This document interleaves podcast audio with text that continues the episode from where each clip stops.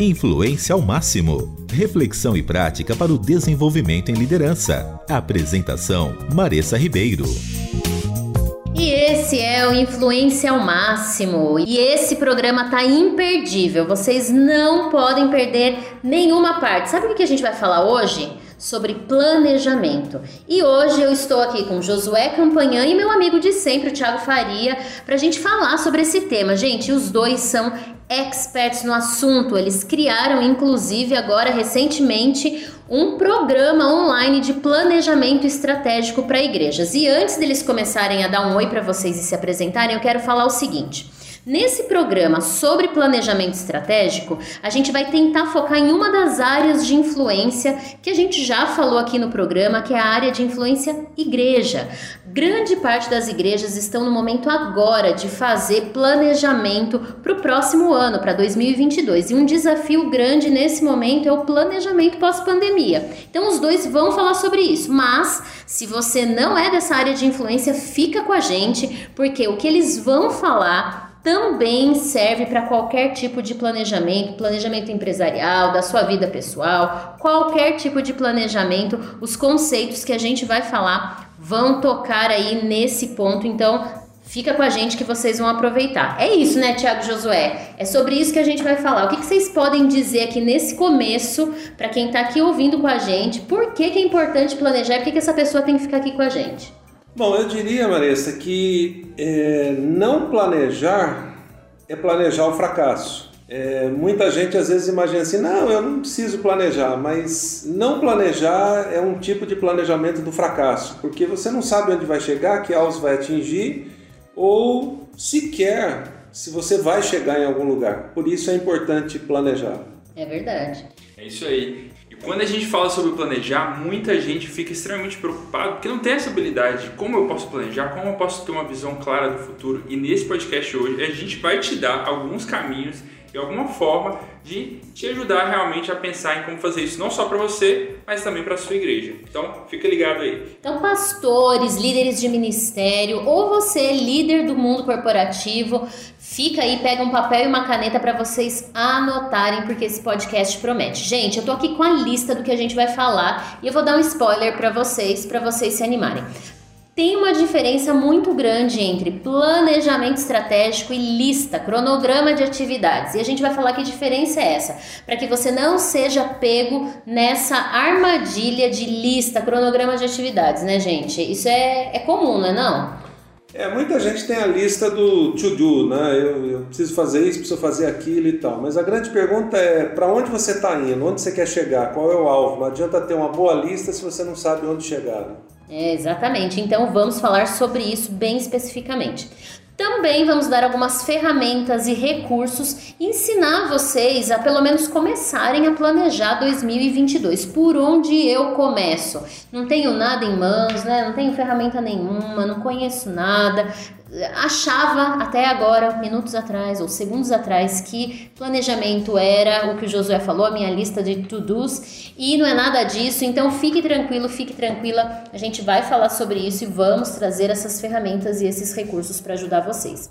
Mas, gente, já que vocês são experts aí no assunto, eu também quero aprender com vocês. Quais são as vantagens ou alguns benefícios que a gente tem em planejar? Josué já falou uma coisa que é isso, né? É, você precisa saber para onde você vai. Se você não sabe, você fica ao léu, né? Ou fica aí, inclusive, é, correndo risco de naufragar nesse caminho. Então, quais são as vantagens e benefícios para quem aí não sabe, mas quer começar a planejar? Bom, é, vou dar um exemplo bem simples disso. É, você decide sair de férias com a sua família.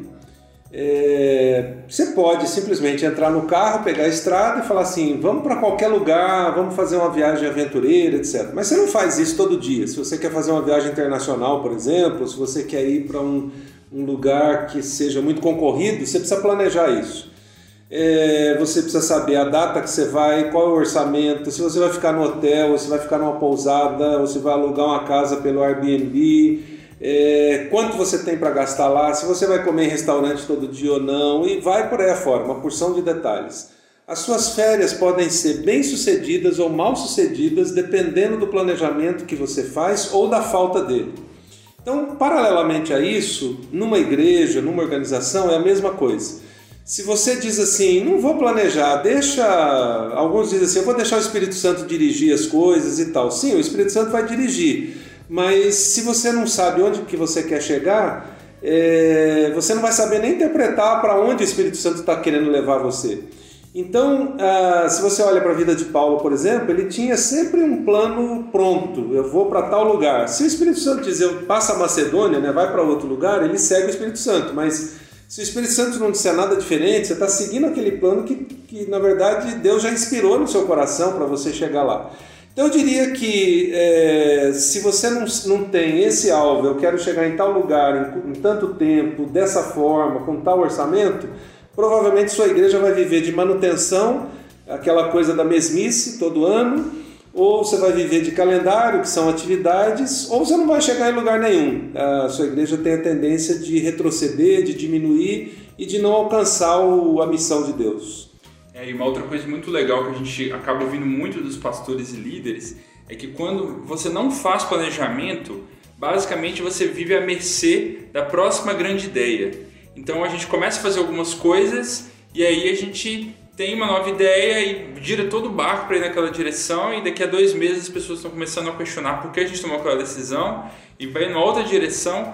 Então, a planejamento individual já é um desafio. Agora, quando a gente está falando de planejamento para uma equipe, para uma igreja, isso envolve de fato a gente alinhar expectativas, alinhar para onde a gente vai juntos isso cria unidade, clareza e a gente não fica à mercê de cada hora pegar uma nova moda, inventar o próximo culto é, legal, o próximo retiro legal que vai animar as pessoas, motivar as pessoas.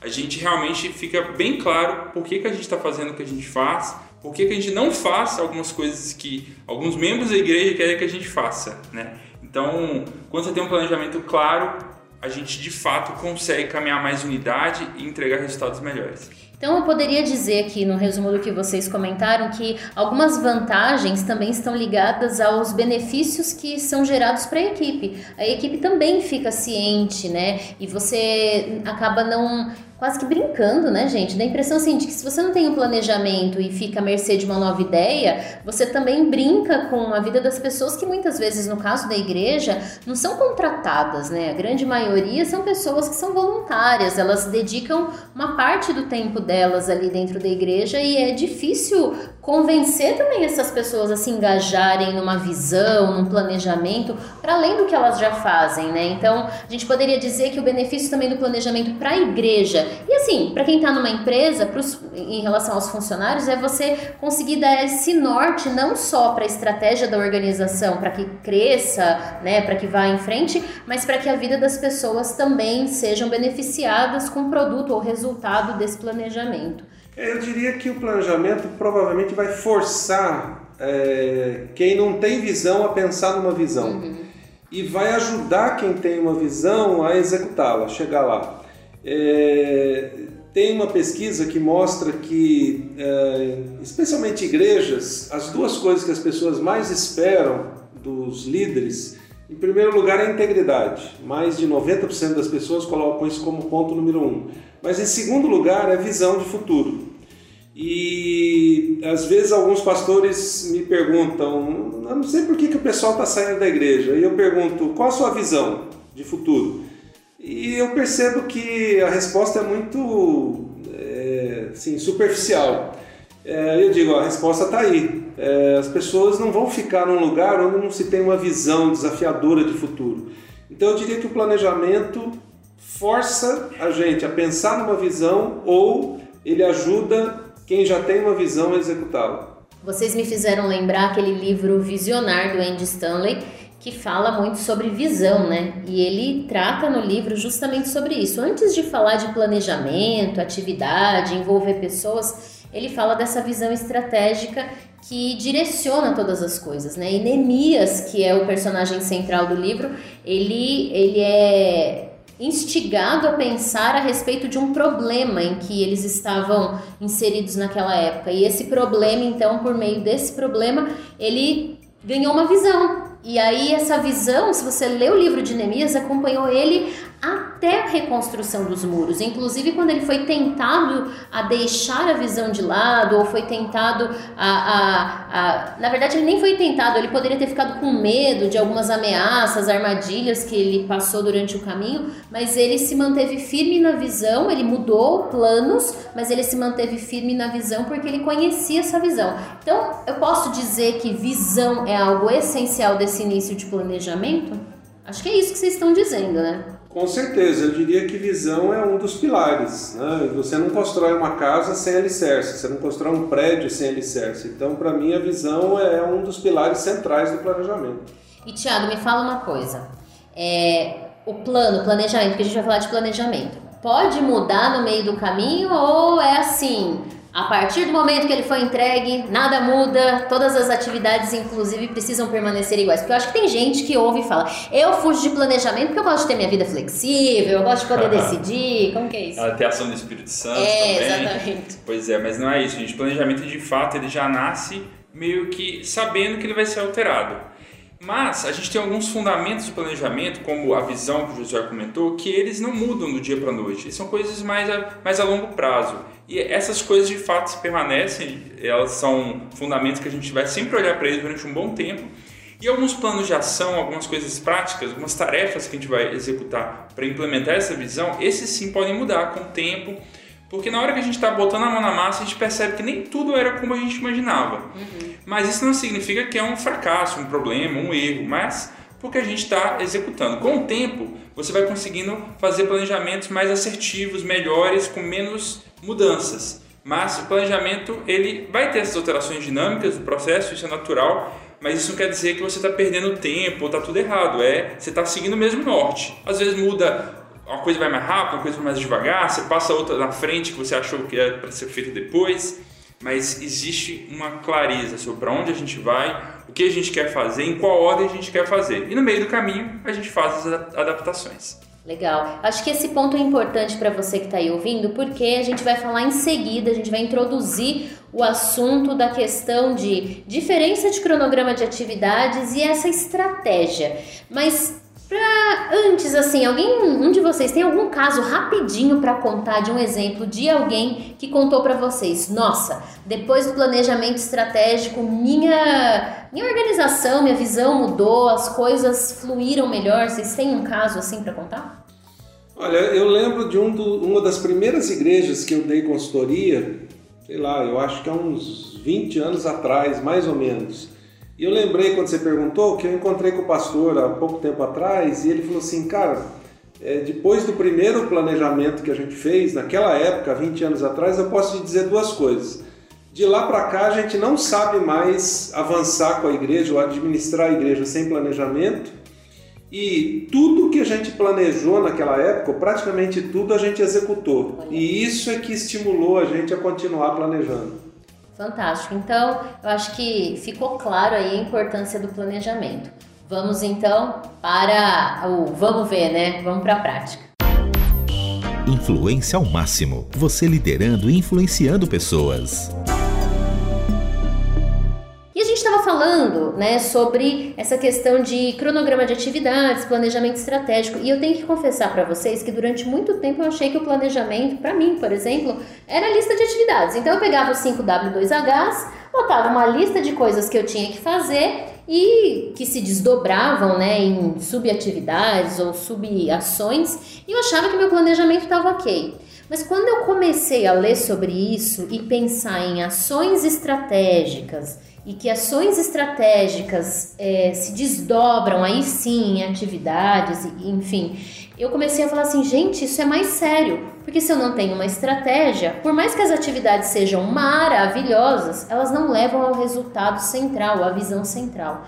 Então, é, essa diferença aí é muito comum, né, de ver líderes ou igrejas com essa dificuldade de fazer essa diferença, né? Muitas igrejas acabam fazendo uma lista de atividades, né? um calendário de 2022, é isso, É, né? se você já esteve com o Josué em algum seminário de planejamento, algum curso, ele tem um mantra que ele faz todo mundo repetir. E o Thiago vai falar para vocês não ouvirem nem ele, ouvirem na voz de Thiago Faria. Exatamente. Cronograma não é planejamento, né? Né, José? E ele faz a gente repetir isso algumas vezes, tanto que até hoje, de vez em quando, eu sonho com essa frase, essa coisa na minha cabeça. Cronograma não é planejamento.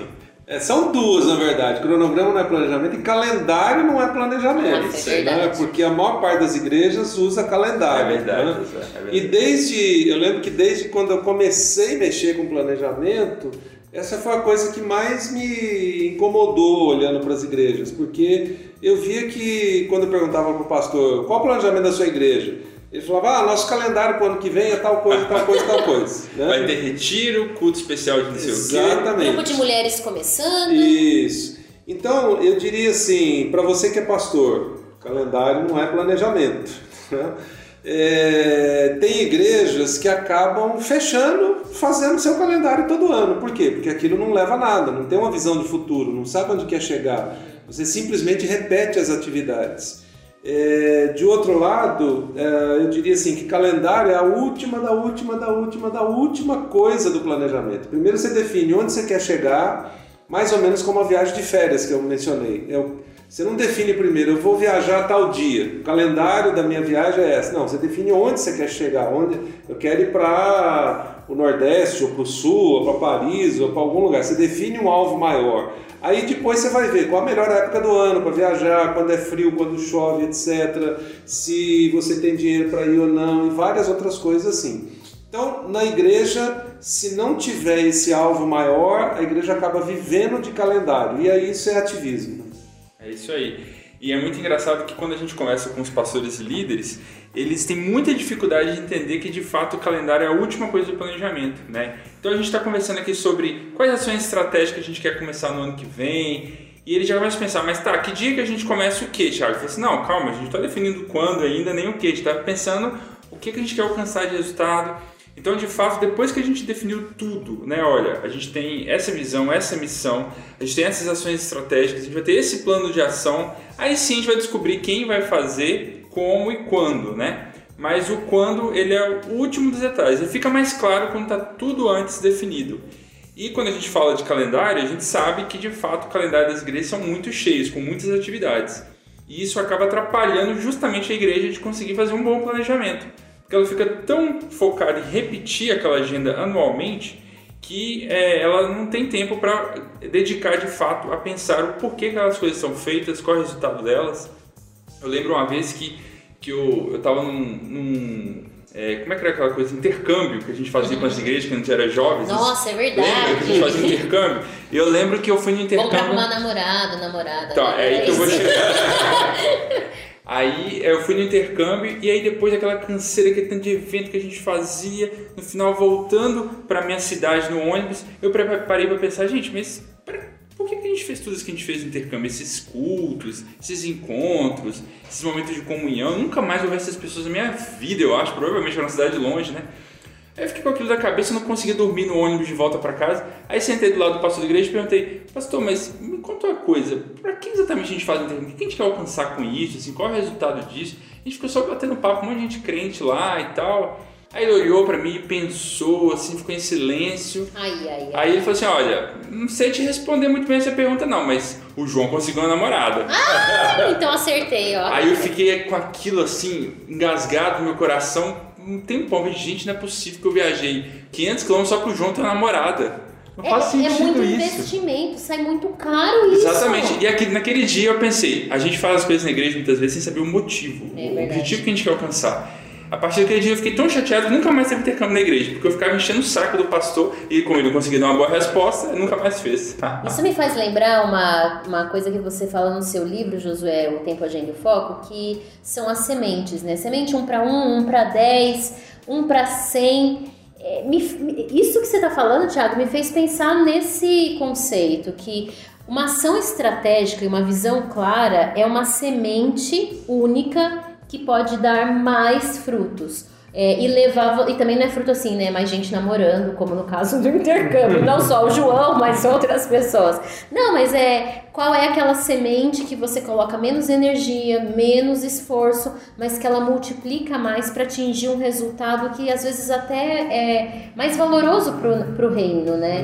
É, é, é por aí essa questão? É, eu diria que, é, da mesma forma que a gente falou de uma visão de futuro, a gente precisaria comparar o calendário com a missão, e agora não estou falando só a missão que a gente coloca lá no planejamento, a frase bonita e tal, mas a missão de Deus. O que, que Deus pediu para a igreja fazer? O que, que Deus pediu para a gente, como líder, fazer? É, se a gente fizer uma comparação entre a maior parte das atividades das igrejas e a missão de Deus, a gente vai ver que é, sei lá, vou chutar aqui, mas uns 70%, 80% do que as igrejas fazem não atinge a missão. É, são atividades meramente para botar o pessoal para fazer alguma coisa, para encher. Dar movimento, dar clube, movimento, né? etc. Aí você pode falar assim, mas é, qual é a missão? Bom, a missão é fazer discípulos. Se você perguntar então, é, o intercâmbio, o congresso, o acampamento, é, produziu algum discípulo? Na maior parte dos casos, não. Você vai dizer, ah, mas é, edificou o pessoal, é, aqueceu o coração. Bom, pode até ter atividades assim, mas elas não podem ser a maioria, porque se, se você faz a maioria das coisas para não atingir a missão, quer dizer, você não está atingindo o objetivo. Então, uma dica prática que eu daria nesse aspecto é: pegue o calendário da sua igreja e comece a perguntar para cada atividade: isso aqui atinge a missão? Isso aqui produz quantos discípulos? E você vai ver que talvez você vai passar lápis vermelho na maioria, porque a maioria é, é, só entretenimento. E até algumas que for manter, né? Talvez você vai manter, mas com o propósito mais direcionado para o resultado que você quer alcançar e tá ligado à missão, né? Sim, quando Jesus fala sobre fazer discípulos, não é só pessoas que se convertendo que não são cristãs, é. não. está falando de membros que estão crescendo na fé de forma constante. Maduros, né? Exatamente, se tornando maduros, né? Então, será que uma essa escola bíblica que você tem, esse culto que você faz, esse encontro de pequeno grupo, essa qualquer atividade que seja na igreja, ela está gerando discípulos maduros ou apenas gerando ambientes de comunhão, gerando informação bíblica, né? Mais uma vez contando uma historinha rápida, certa vez eu estava conversando com um irmão numa igreja que ele falou assim: a gente não precisa desse nosso discipulado aqui na igreja, não, porque a gente já tem a escola bíblica dominical. Oxe. Aí eu falei assim: tá bom, então me conta o que você faz na escola dominical. Aí eu falei assim: ah, nos últimos três meses a gente ficou estudando o livro de Segunda Reis. Falei, sensacional, o livro de Segunda Reis é um livro muito bom para a gente aprender coisas neles. Mas me fala o que, que você aprendeu e levou para sua vida e começou a aplicar e te fez uma visão diferente sobre o mundo, mudou sua forma de relacionamento com, seu, com sua esposa, com seu chefe, qualquer coisa. Me diga algo que você transformou na sua vida. Ele não conseguiu me falar uma coisa específica que ele teve a vida transformada. Nossa. E ele falou assim: Mas você é a lista dos 10 reis de Israel de Có, serve? Não, não serve. Isso é não informação bíblica, não vai adiantar nada, né? Então, não necessariamente uma atividade que tem um objetivo bom, como um culto, uma, uma classe escola bíblica, um pequeno grupo, não necessariamente gera discípulos maduros. Eles podem estar basicamente aprendendo informações bíblicas ou informações teológicas sem necessariamente estar tendo suas vidas transformadas. Nossa, isso é muito verdade, me faz pensar quantas vezes na igreja e pequenos grupos mesmo que eu participei eram clubes, né? o que ok, de uma certa forma é legal quando você aumenta o relacionamento, cria intimidade, é, chega o um momento de você, às vezes, em alguns mais grupos maduros, né? Confessar pecados, é, ter um espaço para você ser vulnerável, ser tratado, ser moldado por Deus. Mas eu, na maioria das vezes, não. Era um encontro, a gente se divertia juntos e minha vida com Deus não mudou neste pequeno grupo. Na verdade, eu entrei e saí dos anos todos de pequeno grupo é, da mesma forma que eu entrei, né? Não modificou, não me fez refletir sobre a minha vida. Em compensação, tem pequeno grupo, o pequeno grupo que eu tô hoje me desafia toda semana a viver uma vida é, mais íntima com Deus, né? Rever a minha, meu jeito de viver. Então, Gente, mas tem planejamento estratégico. Eu tô aqui falando e me veio essa pergunta: tem planejamento estratégico para isso? É estranho pensar sobre isso, mas eu acho que é fundamental, né? É, acho que uma comparação talvez bem simples que a gente possa fazer é o seguinte: é, você gosta do seu celular que você usa hoje? Provavelmente sim, você tem um celular de última geração, etc. É, você gostaria de estar usando o celular que apareceu há 20 anos atrás, que era aquele tijolão? Não. Por quê? Porque essa empresa ou as empresas que produzem celular disseram assim: vamos planejar o futuro e vamos planejar como é que a gente pode aperfeiçoar a tecnologia para que seja mais útil e fácil das pessoas usarem. Isso é a missão dela, é facilitar a vida das pessoas e facilitar a comunicação entre as pessoas. Agora, se essa empresa dissesse assim, vamos todo ano só produzir o mesmo celular que a gente sempre produziu, a gente estaria usando aqueles tijolos que a gente usava, não ia ter WhatsApp, não ia ter comunicação por vídeo, etc. É, trazendo isso para a igreja é mais ou menos a mesma coisa. Se a igreja não olhar e falar assim, é, como que a gente quer cumprir a missão de Deus nos próximos anos? Não é transformar a igreja em empresa, não é nada disso que eu estou dizendo, mas é como é que eu vou cumprir a missão de Deus? Como é que eu comunico o evangelho de uma forma mais uhum mais acessível, mais prática, mais objetiva nos próximos anos? Como é que eu discipulo as pessoas para elas serem multiplicadores? Se a igreja não olhar e não pensar num plano para isso, ela vai continuar produzindo celular tijolão igual a, a gente tinha 20 anos atrás. É engraçado você falando isso me fez pensar assim.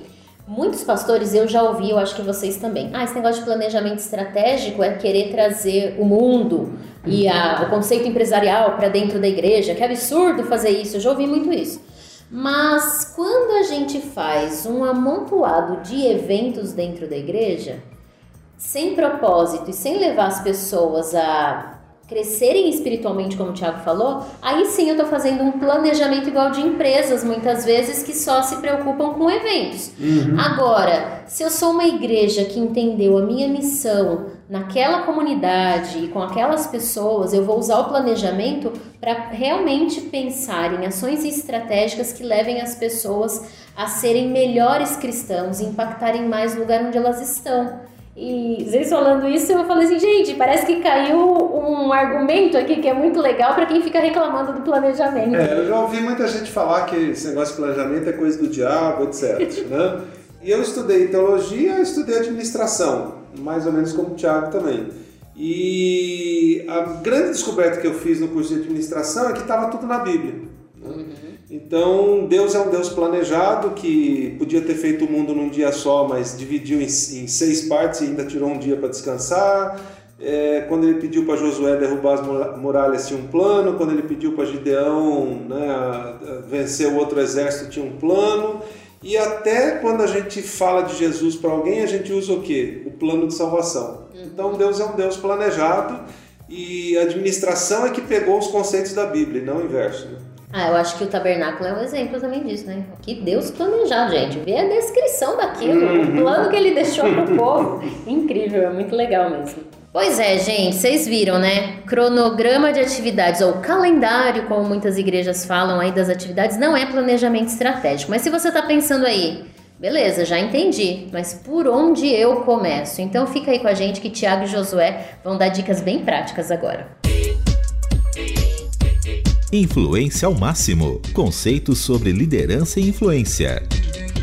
Mas, de forma prática, as pessoas podem estar perguntando: tá, entendi que tem que ter uma visão, entendi que tem que ter uma estratégia para depois pensar em atividades e cronogramas, mas por onde a pessoa começa? Por onde o pastor começa? E aí, pastores, líderes de igreja, ou se você também é um líder aí do mundo corporativo, por onde começar? Bom, eu poderia dar duas dicas práticas iniciais. Né? Primeiro, é, arrume uma equipe para planejar junto com você, porque é, ninguém planeja sozinho. Você pode até planejar sozinho, mas na verdade você vai ter ideias é, talvez muito pobres sozinho. Né?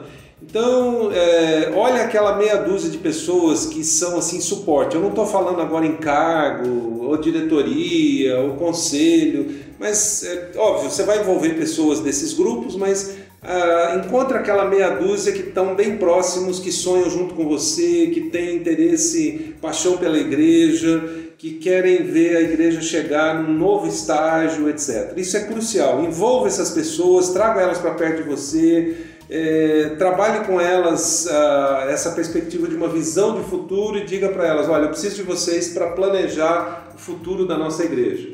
E acho que especialmente nesse momento que não dá para dizer ainda totalmente pós-pandemia, mas que nós estamos saindo da pandemia, é, acho que uma palavra vai ser crucial aí, que é repensar ou reinventar. Então não adianta simplesmente pegar as ideias e as coisas que você fazia lá antes da pandemia e falar, bom, agora é só mudar o título aqui, mudar o ano e fazer a mesma coisa. Não. É, comece com uma folha de papel em branco. Pegue, vamos dizer, coloque nela só a missão de Deus, né? Nossa igreja foi chamada para fazer discípulos, etc. e, e comece pensando assim, bom, é, o que, que nossa igreja pode fazer de diferente nesse tempo, nessa geração, para causar impacto, etc. Não significa que você vai jogar tudo que você tinha para trás, né? ou jogar fora, tudo que você tinha lá, lá atrás vai jogar fora. Não. Mas quando você começa com uma folha de papel em branco, você não começa viciado já. Ah, eu tenho que fazer, como a gente já falou, acampamento, congresso. Não, pode ser que você vá mudar completamente as atividades, o foco, o lugar onde você quer chegar.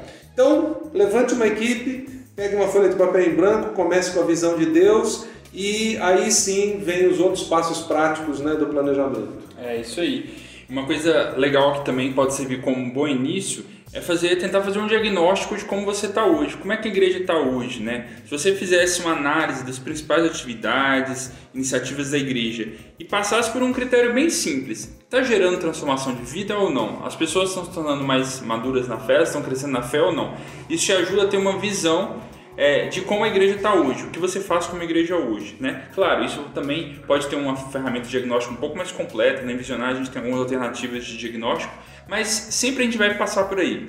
A gente está conseguindo gerar transformação de vida, as pessoas estão ficando mais maduras, a gente está gerando novos discípulos na fé. Então, saber onde você está para te ajudar a pensar onde você quer chegar, como Josué falou, te ajuda muito a pensar nessa, nessa distância, né? né? Exatamente, nesse espaço vazio que tem no meio do caminho, que é o que você precisa percorrer para alcançar a visão de Deus para esse tempo histórico. É engraçado que eu fico pensando aqui, vocês dois falando isso, me veio pesquisa na cabeça, né? É, às vezes a gente não pergunta, às vezes a, a gente pergunta para um e outro, meio que naquela coisa assim, vou perguntar para aqueles que estão mais próximos de mim para eu ouvir o que eu quero e ficar, ufa, confortável, achando que tá tudo bem, né? Porque dá trabalho, não é algo simples. Mas se você é, aumentar essa possibilidade, perguntar para todos os membros da igreja, essa análise fica mais real, né? Você começa a ter uma visão um pouco mais realista da situação atual da igreja. E às vezes as pessoas estão lá falando, ah, mas eu preciso então contratar de repente uma ferramenta super rebuscada de, né, de pesquisa. Às vezes sim, existem essas possibilidades, mas se a pessoa minimamente sentar com essa equipe que o Josué falou e de repente começar a listar o que nós queremos saber, ou que perguntas estratégicas a gente pode fazer para realmente entender se as pessoas estão sendo transformadas, né? Se elas estão passando por esse, por esse processo de maturidade espiritual, é, talvez isso ajude ainda mais, né? Nesse planejamento. Faz sentido isso ou vocês acham que há um risco aí em fazer essas perguntas muito abertas assim? Bom, se a gente comparar, por exemplo, sua ida ao médico, né? É, o médico faz alguns exames e tal, e aí provavelmente ele vai dizer: você quer saber toda a verdade ou você quer só um, um remedinho para dor? É, é mais ou menos a mesma coisa. Eu já tive casos de igrejas onde a gente fez diagnóstico e tal, e quando o pessoal olhou os resultados, eles ficaram tão chocados que parou tudo. Eles não. Eles realmente não queriam mexer naquelas feridas, eles queriam continuar daquele jeito. Então, acho que uh, precisa ficar bem claro que quando você entra no processo de planejamento, vai fazer um diagnóstico, etc., você realmente quer saber o que está acontecendo, de bom ou de ruim. Ó, nossa igreja é forte, o, a pesquisa não revela só coisa ruim, a pesquisa revela coisas boas. Então, a nossa igreja é boa nisso, é forte naquilo, nós podemos potencializar essa área ou aquela e vai descobrir os pontos fracos também. Ó, nós, nós estamos ruins nisso aqui, ou nós precisamos melhorar aquilo, ou nós somos fracos naquela outra coisa. Então, se, o, o, se você está afim de encarar a realidade boa e ruim das coisas que você vai descobrir a partir de uma pesquisa, avance, faça planejamento. Se você quer viver a vida que você sempre viveu na mesmice, então nem mexe nisso, porque você vai arranjar trabalho é, que talvez você não queira. Né? É, como diz um autor, os fatos são meus amigos. Os dados são meus amigos também. Então, a gente não pode se assustar com a informação que está na cabeça das pessoas, que elas estão sentindo, que elas estão pensando. E além disso, o diagnóstico ele também pode incluir não só a análise das pessoas sobre como a igreja está indo, o que elas acham de bom, o que acham de ruim, mas também quais sonhos elas têm para o futuro da igreja, né? uhum. né? O que elas enxergam que a igreja poderia ser no futuro, onde ela poderia chegar no futuro. Quando você faz esse tipo de pergunta para as pessoas, elas revelam coisas que estão no coração delas e às vezes você percebe que isso não é só de uma pessoa, são de várias pessoas. E às vezes Deus revela ali sua vontade, seu coração, nessa intenção dos sonhos das pessoas. Né? Por exemplo, certa vez uma igreja que a gente fez uma consultoria em Visionar, ela, vários membros disseram que eles tinham um sonho é, de causar impacto na área educacional daquela cidade. Né? E o pastor não tinha se atentado a isso até aquele momento. Ele sabia que um ou outro queria, mas quando ele viu que muitas pessoas, de fato, queriam gerar uma transformação na área educacional da cidade, ele percebeu que na verdade, era uma revelação de Deus mesmo que estava apontando a direção que eles tinham que ter naquela, naquela sociedade, naquela comunidade, né? Então, quando você começa a perguntar não só o que está indo bem, o que está indo mal, mas sonhos que eles têm, você começa a perceber esses insights de Deus para onde a igreja deve colocar os seus canhões, né? Esses dias eu fiz parte de uma pesquisa de marketing, eu respondi uma pesquisa que uh, a organização estava querendo saber qual era o como nós gostaríamos de ser vistos. E aí a gente perguntou, né? Tanto a organização perguntou dentro para os funcionários, voluntários e tudo mais, perguntou para clientes, perguntou para fornecedores e aí perguntou assim: como você acha que as pessoas veem a organização? E depois uma outra pergunta: como você gostaria que as pessoas vissem essa organização? E aí, algumas coisas disso que você está falando foram reveladas mesmo. E pro bem e pro mal, né? Em alguns momentos você vai ver, nossa, a gente realmente está no caminho, está deixando isso claro. Então, eu tenho uma equipe, como o Josué falou, né? Eu tenho uma equipe que eu posso trazer junto porque a gente está alinhado. E outras vezes a gente percebe que cada um está achando uma coisa e essas coisas estão desalinhadas. Então, se essa equipe que está trabalhando nesse processo, cada um pensa de um jeito, e isso às vezes fica de forma subjetiva nas reuniões, né? Fica nas entrelinhas. Então as pessoas acabam não falando isso, não trazendo à tona, mas o processo de pensamento e de tomada de decisão delas numa reunião da igreja, por exemplo, vai seguir essa linha de é, objetivo, missão, né? De propósito que ela tem para ali. Então é muito. Você me deu esse. Falando isso, Thiago, me fez pensar sobre isso. E você que está aí ouvindo, né? está pensando planejamento, você já parou para pensar que talvez a sua equipe está toda desalinhada, né? Está cada um imaginando uma coisa para a organização, para a cidade, enfim. E aí eu queria fazer, pegar um gancho aqui e dizer assim: então vocês falaram que, primeira coisa, o Josué disse montar uma equipe. Segunda coisa, claro, ter a, a visão, né? Tiago falou de ter um diagnóstico e o Josué até falou: pega uma folha em branco lá e vai anotando né, tudo que vocês fazem, todas as estratégias, as ações e vai avaliando tudo isso para tentar entender é, é, o diagnóstico, como que vocês estão. Que mais a pessoa pode fazer nesse início e que pode dar para ela um arcabouço de dados, como o Tiago falou, né? Dados e fatos ajudam né, você a tomar essa decisão. Como que é, o que mais pode ser feito para a pessoa poder é, iniciar esse planejamento com mais dados e fatos? Bom, é, aí eu diria que é preciso lapidar bastante a visão. A gente está fazendo um planejamento para quê? Nós queremos chegar em algum lugar. Qual é esse lugar? É, então tem dois princípios básicos de administração que é o que e com quem. Quer dizer, o que, que a gente quer fazer, onde a gente quer chegar e com quem. A equipe de planejamento é parte desse com quem. Obviamente, depois você vai ter que envolver muito mais gente. Mas enquanto essas duas coisas, essas duas é, premissas básicas não tiverem respondidas, não adianta avançar no planejamento. Então, eu trabalharia com essa equipe qual é a visão de futuro que a gente quer.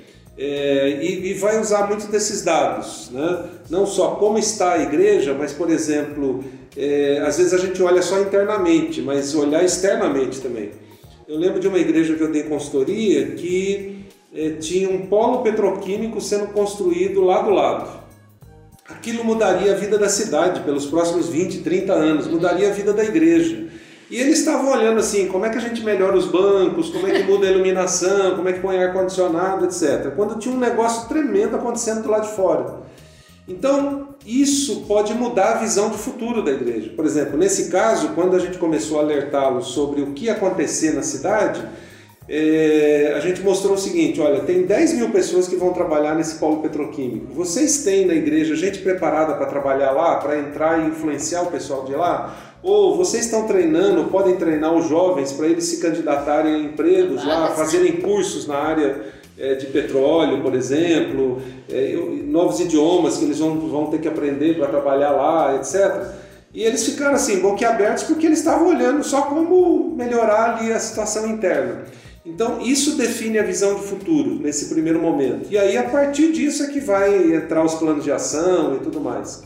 Então, é, lapidação da visão de futuro, eu diria. É isso aí. E a partir dessa é, visão bem lapidada, bem assertiva, é, que não pode ser ideia só de uma pessoa, né? Que muitas vezes acontece isso. O pastor fala: Eu recebi uma visão de Deus, né? Sobe do monte e tem uma revelação especial. Não, não que ele não possa subir no monte, ele até pode subir, mas essa visão tem que ser construída com um grupo de pessoas, porque senão as pessoas de fato não se engajam, porque elas não acham que foram participantes desse processo. Então, a partir dessa visão lapidada, aí sim entram os próximos passos, que é construir as ações estratégicas ou os objetivos estratégicos. E a gente não está falando aqui de 10, 15, 20, 30 coisas, está falando de poucas coisas. Pense em 5, 6, 7 coisas que vocês entendem que são as ações chaves que podem fazer essa visão acontecer nos próximos 2, 3, 4 anos. Uma outra coisa legal para começar o planejamento é não faça um planejamento só pensando em 2022. Faça um planejamento pensando nos próximos anos, mas focado no ano de 2022. Como assim? Você tem que estruturar uma visão que ela vá além de um ano só, que seja por um longo prazo mas você foca as ações de fato no próximo ano. Mas é importante a gente ter uma visão de longo prazo antes de pensar o curto prazo, porque senão a gente vive igual, vive igual o prefeito e vereador, né, que só pensa no próximo mandato e de fato não consegue fazer uma transformação de longo prazo na vida das pessoas. Então, quando você pensa no longo prazo, você fala, tá bom, eu quero alcançar isso ao longo dos próximos anos. No próximo ano, eu vou fazer só essa primeira parte do processo aqui, que vai ser importante e depois vai me levar a alcançar um resultado maior lá na frente. É quase que pensar assim, qual é a base ou a estrutura, sustentação do prédio que eu preciso deixar pronta para que os próximos anos sejam mais a continuidade desse programa, né? Se você nunca planejou, acho que ter essa estrutura, essa base pode parecer mais chata, mais demorada, mais complexa, mas com bases sólidas, você não vai precisar ficar mudando visão, né, todos os anos. A visão tá bem clara. O que vai, né, como o Thiago falou, o que vai mudando são mais as ações que você vai trabalhando e alguns objetivos, né? Né? Mas uma vez bem feito esse planejamento com esmero, com uma equipe, com né, uma atenção e um diagnóstico, você tem produto aí para os próximos anos e que te ajudam nessa, nessa caminhada. Legal, agora a gente vai dar para vocês em seguida ferramentas, recursos, porque a gente falou, sim, a gente deu uma geral aqui falando de visão, falamos um pouquinho de pesquisa e diagnóstico, mas a gente vai falar um pouquinho mais de ferramentas e recursos que vocês podem usar, né, lançar a mão para ajudar vocês nesse processo.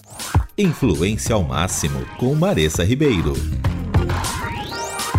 Beleza, a gente entende, né, como começar a planejar, mas fazer o planejamento sozinho ou mesmo em equipe, sem uma ferramenta ou sem recursos, é mais complicado, né? O que, vocês acham? Precisa mesmo desses recursos? Quais são as vantagens também de lançar mão, né, de recursos e ferramentas para o planejamento? Bom, uh é crucial ter algumas ferramentas porque a gente tem várias pesquisas que mostram que, tanto aqui como nos Estados Unidos, mais de 70% dos pastores não têm dom de administração ou normalmente habilidade de gestão, porque eles são mais coração e é natural. E isso acaba travando né, o pastor, às vezes, de querer fazer um planejamento. Então, é, para o pastor e para os líderes de igreja, é crucial usar algumas ferramentas práticas para não sair fazendo qualquer coisa e nem caindo no outro extremo que a gente já mencionou, que é só fazer o calendário. E a gente tem algumas coisas que a gente gostaria de compartilhar com você agora para te ajudar então nesse processo. Talvez a primeira coisa que a gente teria para oferecer seria um livro que qualquer pessoa pode comprar, né, pode, pode adquirir, que é o livro Planejamento Estratégico para Igrejas, que o próprio Josué Campanhã escreveu, né? E é um dos poucos materiais, né, que a gente tem sobre Na verdade, isso é uma coisa absurda. Você acredita que é o único material em português sobre planejamento para igrejas ainda escrito? Talvez né? por causa do preconceito que muitos ainda têm, né? Será que é isso? Ou, é porque, ou porque é um livro tão bom que ninguém tem para segundo, entendeu? E, é verdade. E também tem um pouco, assim, para superar o Josué vai ser difícil, né? Mas também eu acho que é aquilo que ele falou, muitos pastores ou que passaram pelo ministério não têm o dom de administração, né? E, gente, Josué tem dom de administração e do pastoreio, né? É, um, uh, o livro de planejamento surgiu exatamente para responder essa pergunta: como eu faço? Porque eu percebia que muitos pastores queriam fazer, mas não sabia como. Então ele veio ao, ao encontro disso. Ele conta a história né, do, do pastor Francisco, que chegou numa igreja, não sabia planejar, e conforme vai sendo contada a história, tem o passo a passo de como você planejar e as, os passos que você precisa dar e assim por diante. Então ele é bem prático e já ajudou bastante gente, é usado inclusive em seminários, em faculdades teológicas e tal, e certamente vai te ajudar. Agora, Mas... só um detalhe, Josué, é verdade, gente, eu tenho que é, reforçar isso. Se você tem preguiça de ler e acha que o livro é um livro só técnico, não. Realmente, o livro ele é baseado nessa história desse pastor, então ele é bem bacana, fácil, porque você vai lendo a história, né, é um caso mesmo de um pastor, e vai tendo as ferramentas ali no meio, né? Pois é. A partir do livro surgiu a, a consultoria ministerial, que algumas igrejas começaram a pedir. A gente criou esse processo, na verdade, de consultoria. Ao longo aí desses últimos, sei lá, 20 anos, a gente tem ajudado várias igrejas, né? não só eu, Tiago, mas algumas outras pessoas da equipe. E a gente foi desenvolvendo uma metodologia para ajudar a igreja, porque não é simplesmente pegar o, o processo de planejamento que se usa numa empresa, numa organização e trazer para a igreja. Esse negócio não funciona, já está mais que comprovado. Então a gente criou um tipo de uma metodologia aplicável à igreja. É, agora, é lógico que a gente não tem equipe suficiente para ajudar todas as igrejas que precisam. É, para algumas igrejas o custo talvez não seja viável, porque implica em horas é, de trabalho nossa, deslocamento, viagens é, dependendo da igreja está muito longe, então vai, vai é, encarecer mais e tal. Mas é uma possibilidade para igrejas que queiram. Agora, nós acabamos então de lançar uma terceira ferramenta super prática exatamente para todo mundo que talvez queira usar um recurso bem fácil, bem acessível e barato. A gente pensou em algo que realmente pudesse ajudar as pequenas igrejas com 100 membros, 150 membros então a gente lançou o, o, a, o planejamento estratégico online. Pois é, e esse planejamento estratégico para igrejas ah, que a gente está lançando agora para o Brasil inteiro, né? para o mundo inteiro, né? Nossa, Pelo menos para quem fala português no primeiro momento, né? É, é uma inovação bem bacana porque a ideia é que a igreja consiga construir o seu planejamento, mas não passou sozinho, porque uma andorinha não faz verão sozinho. Não, aliás, errei o ditado, né? A Dorinha não faz verão sozinha. É, então a ideia é a gente ter esse programa, então esse planejamento estratégico para igrejas, que o pastor tem acesso a esse material, mais cinco pessoas da sua liderança, cinco pessoas chaves da sua igreja que podem construir com ele esse planejamento, né? Então ele consegue fazer isso de forma online, assistir todo o material, mas ao mesmo tempo pode se encontrar com o pessoal presencialmente, se for possível, e construírem juntos todo, tudo que precisa ser construído para o próximo ano. Né? Nesse planejamento estratégico para igrejas tem muitas ferramentas, para ser mais preciso, 25 ferramentas que eles podem baixar ah, para construir etapa por etapa do processo, diagnóstico. Ah, tem duas pesquisas incluídas no planejamento estratégico para igrejas que a igreja, que a, a igreja pode fazer com seus membros e frequentadores. Tem alguns livros que estão incluídos também que eles vão ter que ler, né? Todo mundo vai ter que ler para entender. E todas as aulas online para que você possa construir esse planejamento aí para o futuro. Nossa, deixa eu só fazer então uma recapitulação, porque é tanta coisa que dá um. Você fala assim, é tudo isso mesmo, deve ser, deve ser um absurdo, né? E não é mesmo, realmente é algo bem acessível. Uh, agora, é, olha só, gente, a gente falou no início desse podcast sobre a importância de fazer um diagnóstico. E, o, e ter uma visão e detalhar aquilo que hoje já é feito. Dentro dessas 25 ferramentas e pesquisa, tem isso, né, Tiago? A pesquisa já é o diagnóstico e está incluso dentro do planejamento. Ah, você pegar aquilo que o Josué falou no início, né, uma folha em branco e começar a anotar algumas coisas, Existem ferramentas dentro do programa que ajudam já quem está assistindo a poder anotar e fazer esse, esse diagnóstico mesmo, essa análise inicial. Então, é um programa, a gente pode dizer assim, a gente usa muito isso, né? Faça você mesmo, enquanto você assiste, você vai pausando, vai discutindo e vai preenchendo as ferramentas. É mais ou menos isso. É exatamente isso. A gente trabalhou primeiro o conceito de que precisaria ser o planejamento para pós-pandemia, porque uhum. a maior, maior, parte das igrejas quase que precisou jogar o planejamento anterior fora e começar tudo do zero. Então, esse é, o, é a ferramenta ou o, o processo, né, melhor dizendo, que vai ajudar quem quer começar a planejar agora.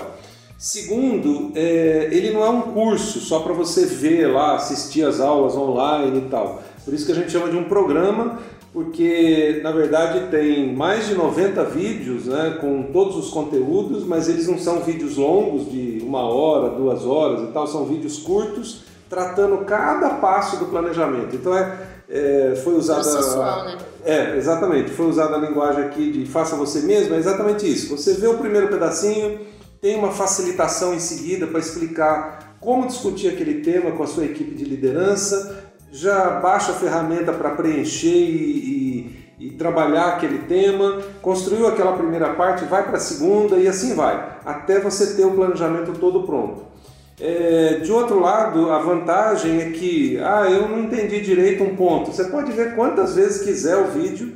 Então, esse programa está na nossa plataforma a igreja adquire ele é, e tem direito a usar por seis meses né, na plataforma, então você provavelmente vai gastar três, quatro meses, a gente já deixou uma margem de folga lá, caso você precise fazer mais devagarzinho, etc.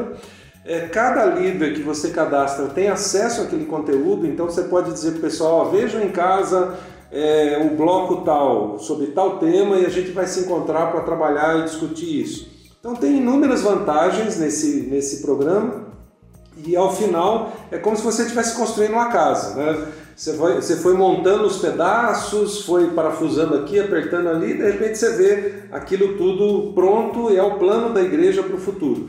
E já considerando algumas coisas novas também. A gente está trabalhando a questão dos, dos, do conceito de processo e não de estrutura. Então, essa é uma coisa crucial para o é, planejamento futuro, agora, pós-pandemia é, a nossa mentalidade é, é formada de, de, estrutura normalmente. Quase todas as denominações trabalham dessa forma. Quase todos os estilos de igrejas trabalham com a cabeça estrutural.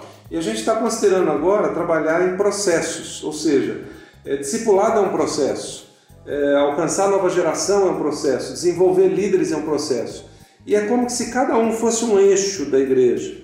Se você trabalha esses três eixos bem engrenados, todo o restante vai funcionar. Então é algo realmente diferente, inovador. A gente aproveitou todo o aprendizado desses últimos 20 anos aí de consultoria. Estamos tentando responder o maior número de perguntas que as igrejas já fizeram para a gente e pensando na igreja pós-pandemia. Então essas são algumas vantagens desse processo. Gente, eu lembrei, sabe do que? Daqueles cursos profissionalizantes que tinham antigamente que passava na televisão. Só que agora, desse jeito, online, numa plataforma pela internet, sem você precisar estar naquele horário em frente à TV para conseguir assistir. Eu acho que. Por que, que eu tô falando isso? Porque se a gente aprendia uma profissão de forma pela televisão, com apostilas que chegavam, gente, imagina dessa forma, onde você tem um processo estruturado, pensado, com uma boa tecnologia, com materiais que vão chegar né, para a igreja pelo correio. Então, o Tiago comentou sobre os livros. A gente tem dois títulos super bacanas, né? O Formação do Discípulo e o Igreja Simples. São dois títulos que estão inclusos dentro do programa de planejamento e o Pastor e mais cinco recebem né, esse material para fazerem juntos. E esse negócio do 1 mais 5, eu lembro de você, Josué, falando que a gente traz para perto no planejamento aquelas pessoas que você põe dentro de um Fusca, é isso, né? Por isso que vocês pensaram no 1 mais 5? É, você pode ter 10, 20, 30 líderes na igreja, mas tem aquela meia dúzia que é, é aquele pessoal que realmente ajuda a segurar o piano. Eu, eu gosto sempre de usar essa figura, né? Quem são aqueles cinco que você colocaria dentro de um Fusca, o carro que for, é, que você realmente pode contar com eles o tempo todo. Então, essa turma que você vai trazer para perto e, uh, independentemente de você, pastor, ou eles saberem ou não planejar, você vai ter ali tudo bem explicadinho, passo a passo. E além disso, a gente criou uma outra coisa, né, Tiago? Que é se o pessoal tiver dúvida no meio do caminho, eles ainda têm um 0800 para ligar, né? É verdade. A gente tem uma consulta online que Caso você tenha alguma dificuldade no meio do caminho com algum processo que não estão conseguindo resolver sozinho, você consegue solicitar uma consulta online para algum consultor do Envisionar, que ele vai ter uma conversa de uma ou duas horas com o seu time para tirar aquela dúvida e vocês conseguirem ir para o próximo passo. Então, essa é uma, inovação que a gente também está lançando nesse programa aí. Às vezes ah, dá uma travada no processo, né? Você chega num ponto e você fala, não, eu queria que alguém validasse. Será que a gente, principalmente quando dá dúvida ou quando as pessoas entram em contradição dentro da discussão em grupo, quem pode é, desempatar aqui, né? E às vezes é bom ter esse insight de fora, alguém de fora que não tá naquele dia a dia já entre aspas, viciado com as demandas ou que está muito emocionalmente envolvido e tem dificuldade de abrir mão né, de, de alguns processos antigos. Então, ter essa assessoria à distância online, mas com a equipe que produziu o conteúdo, né, eu acho que faz toda a diferença, realmente é um diferencial. E tem mais alguma coisa desse programa que vocês acham que vale a pena é, validar ou chamar atenção? Eu lembrei também, há duas semanas atrás, eu estava visitando uma igreja que tem mais de 10 mil membros e eles ficaram encantados com esse programa e eles vão adotar, não só pensando no planejamento da igreja, mas dos vários setores ou ministérios da igreja. Então, o gestor da igreja me falou: nós vamos usar isso para é, atualizar agora o planejamento da igreja, mas eu quero colocar talvez umas 20 ou 30 pessoas no programa para eles também entenderem o que, que a igreja vai fazer no geral e poder aplicar nas suas áreas. Então tem diversas funcionalidades aí. E aí fica para vocês, se você quer mais do que seis, né, o Pastor e mais cinco, entre em contato com a, com a Envisionar, entre em contato com a gente, que a gente ajuda vocês a pensarem no melhor formato para a igreja de vocês. E é bom dizer o endereço onde o pessoal já pode dar, dar uma olhadinha, né? Então, cursos.envisionar.com. E aí, lá em cima você vai em outros recursos Planejamento estratégico para igrejas, vocês acham exatamente é, essa página que vai ter essas explicações. Tem coisa boa saindo, a gente vai ter um outro endereço em breve aí, com uma página exclusiva falando sobre a consultoria, que eu acho que vai ser. É um estilo de consultoria, né? Ele só não é, é ao vivo, mas pode ter elementos ao vivo. Gente, é o seguinte, para a gente encerrar, então, eu vou resumir. A gente falou do livro Planejamento Estratégico para Igrejas, do Josué Campanhã.